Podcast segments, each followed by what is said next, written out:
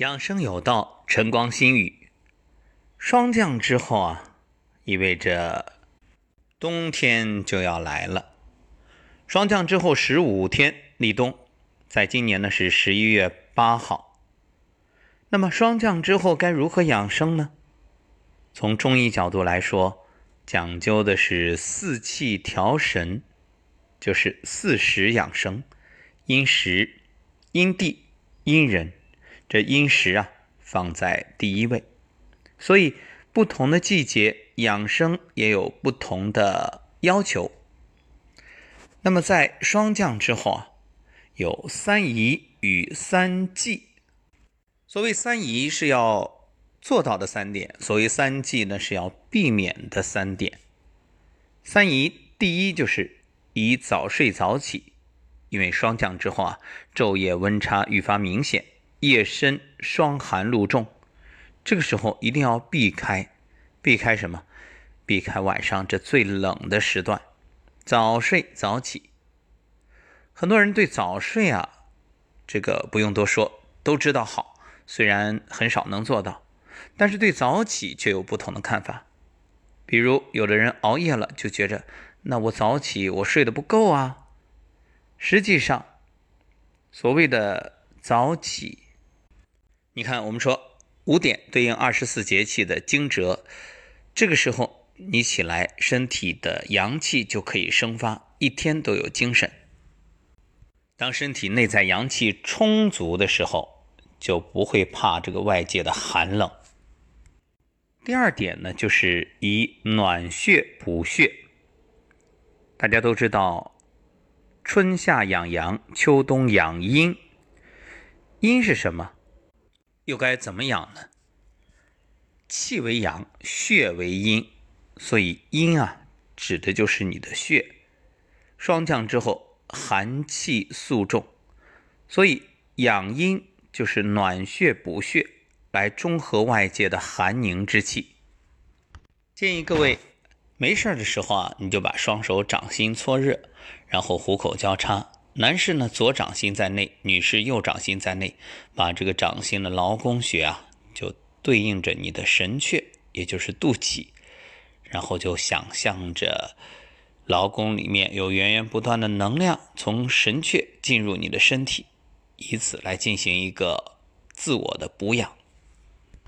另外，只要有时间，你还可以按摩或者拍打血海穴，这样呢。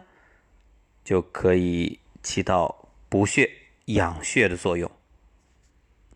血海穴啊，是脾经所生之血聚集之处，有化血为气、运化脾血之功能，还有引血归经、治疗血症之功效。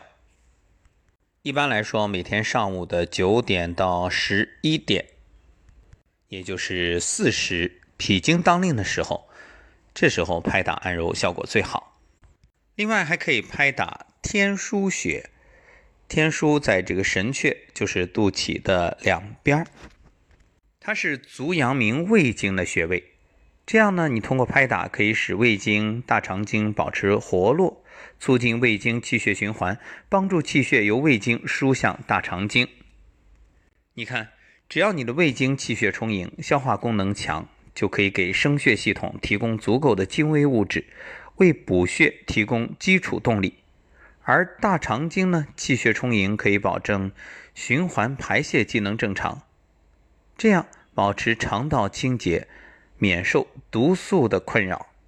所以啊，天枢这个位置可以帮助你既补血又排毒。另外呢，三阴交啊、足三里呀、关元啊、隐白、闭关，还有下关。以及章门、期门这些都很好，那在这儿呢就不展开说了。第三仪呢是肝缓阳脾。你看五脏对应四时，哎，很多朋友会奇怪，怎么对应四时呢？其实啊是五时。所谓的五时有春夏，这其中还有一个长夏，然后秋冬。那按照我们的理解，春对应肝，夏对应心，这秋对应肺，冬对应肾，只剩一个脾，当然应该在长夏里吧。实际上啊，这个脾土啊，它并不是单独去属于哪一个季节，每个季节最后十五天都属于脾土主气。你看，从现在到立冬，这就是秋天的最后十五天，所以从霜降之后啊。是最适合养脾的时机，适当的吃一点儿肝来养脾。有一种说法叫“一年不透透，不如补霜降”。说完三宜，再说三忌。这第一啊，就是情绪方面，忌气急而悲。因为霜降之后，自然界精气速降明显，外界是无边落木萧萧下。那身体气机当然也受影响，容易悲沉气陷，所以霜降之后要尽量让心情愉悦，避免悲伤抑郁，这样呢可以舒畅气机。正像九月九日忆山东兄弟所言：“独在异乡为异客，每逢佳节倍思亲。遥知兄弟登高处，遍插茱萸少一人。”当你登高远望，极目远眺。无论是心中的思念，还是压抑的悲苦，都可以得到疏解，于是气机调达，这情绪啊也就好了。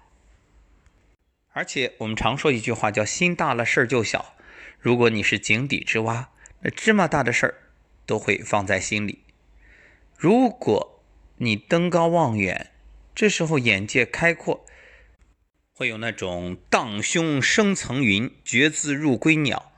会当凌绝顶，一览众山小的胸怀。这第二计啊，是滋腻后补。前面我们说了，这霜降之后到立冬，要适当的吃点甘来补脾。但是补有度，很多人呢会受到误导，什么秋冬进补、开春打虎啊，秋冬是要补，但这个补啊。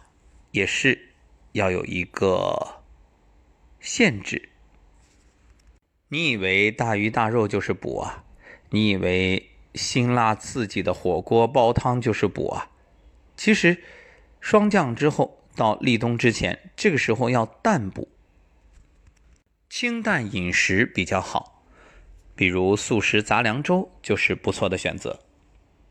第三，忌大汗淋漓。因为秋天嘛，很多人都喜欢这个时候去运动、健身，觉得效果特别好，容易出成绩。但是汗为心之液，汗出多了，它也消耗你的能量，消耗你的阳气，所以微微汗出即可。注意你的运动量不要过大。好，以上就是霜降之后养生的注意要领，各位希望对你有所帮助。